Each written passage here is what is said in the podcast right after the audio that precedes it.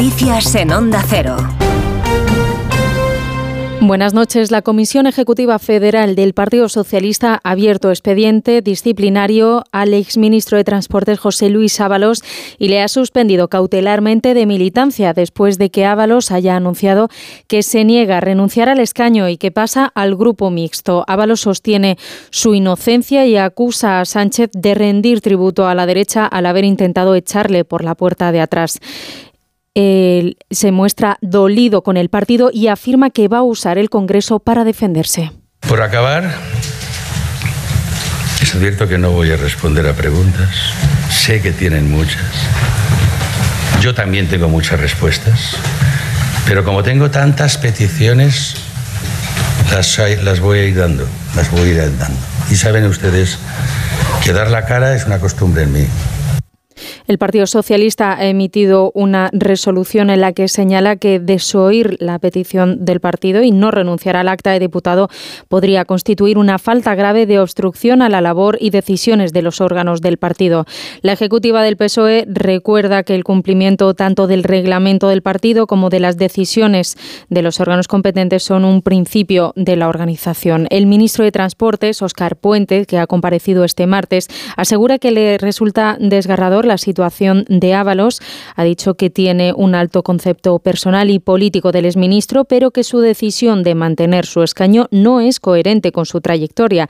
Insiste en que tiene una responsabilidad política por haber elegido a Coldo García como su asesor y no haberle vigilado no es coherente con toda la trayectoria de José Luis Ábalos, que ha sido un militante ejemplar, que ha sido un, y es, yo creo, un gran socialista ha sido un gran ministro y ha sido un magnífico secretario de organización del partido. No, no es coherente esta posición con lo que, con lo que ha sido.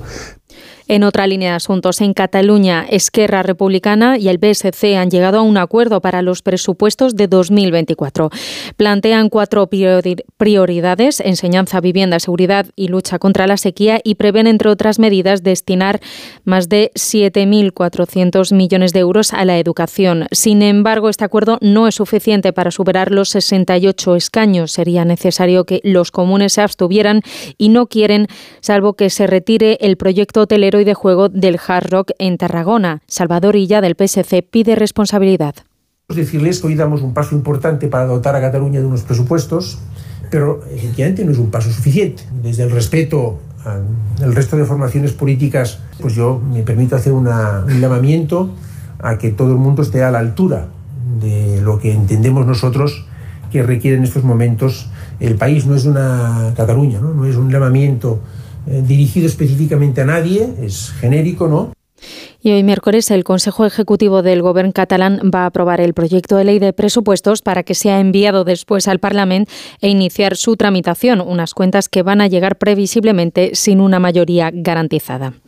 En Valencia, la policía científica ya ha identificado a las 10 víctimas mortales. Han sido identificadas. El juzgado ha dicho que va a contactar con los familiares de los fallecidos para que puedan recoger los efectos personales y autorizará la entrega de los restos mortales para que puedan ser enterrados e incinerados. El juez que investiga el incendio de los dos edificios del barrio de Campanar, en el que fallecieron 10 personas, ha autorizado también la entrada de los vecinos a sus pisos y al aparcamiento para que puedan retirar sus enseres personales y sus vehículos estacionados.